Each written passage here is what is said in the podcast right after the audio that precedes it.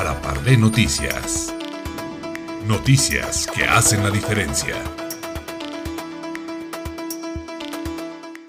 Pero también está el programa de, de, formación de capacidades institucionales para el combate a las violencias con capacitación a los representantes de las colonias, doctor. Sí, ¿Qué me sí mire, eh, este programa de formación y desarrollo de capacidades institucionales para combatir la violencia, en la actualidad la estamos eh, desarrollando en más de 30 colonias de los municipios de Guadalupe, Fresnillo y Zacatecas. Implica capacitación eh, a líderes comunitarios, capacitación a representantes de entes públicos, es decir, de servidores públicos eh, municipales y estatales. Tres, vínculos con jóvenes y mujeres, otra ah, vez, movilizarlas.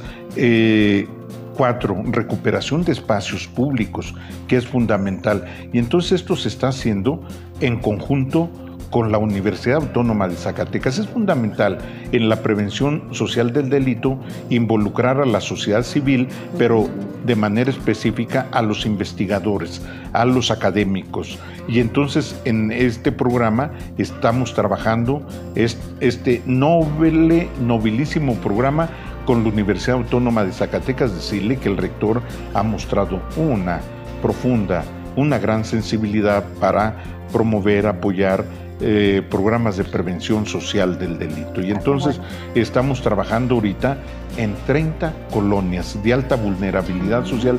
Se seleccionaron las colonias de más alta vulnerabilidad social de estos municipios y estamos trabajando esto y esperemos tener resultados. De hecho, me están llevando los reportes muy periódicamente y esperemos en diciembre tener un reporte con diagnósticos actualizados sobre las violencias. Eh, eh, en estos tres municipios, pero también las violencias que se registran en las colonias y cómo procesarlas y por supuesto cómo superarlas y esta solamente será con la organización de la sociedad civil. y eso es lo que estamos haciendo en este programa de formación y desarrollo de capacidades institucionales para combatir la violencia.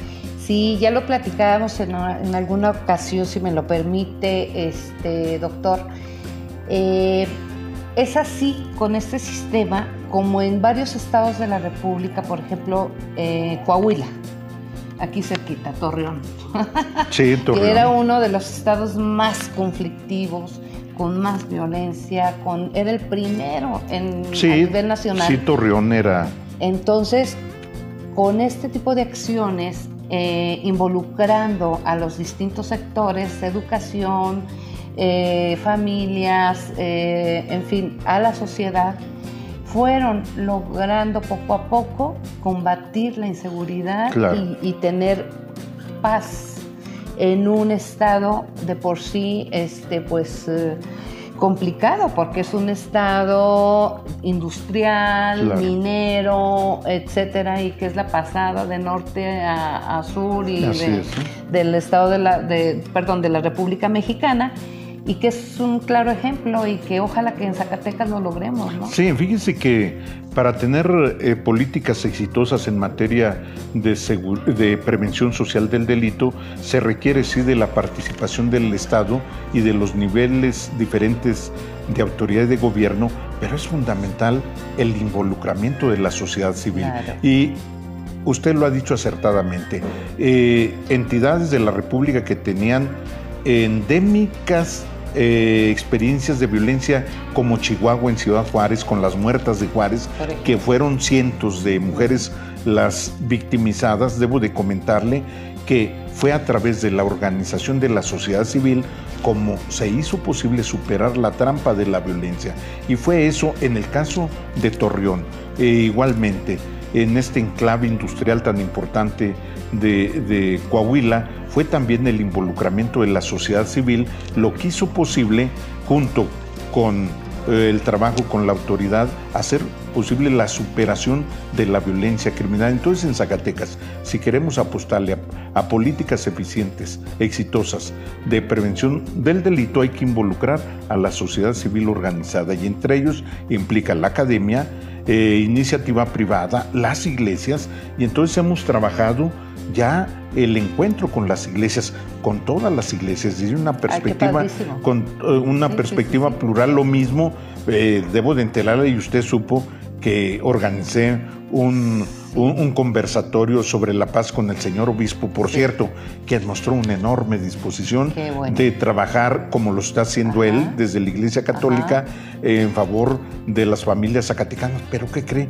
Las otras iglesias igual. Se sumaron. Por, ejemplo, las iglesias evangélicas con una gran disposición. Entonces mantengo trato con el obispo y los representantes de las iglesias evangélicas que mantienen una enorme disposición de sumar esfuerzos, de sumar esfuerzos con, con, con, el gobierno del licenciado David Monreal. Me da muchísimo gusto. Qué bueno que todos los sectores de la sociedad se involucren.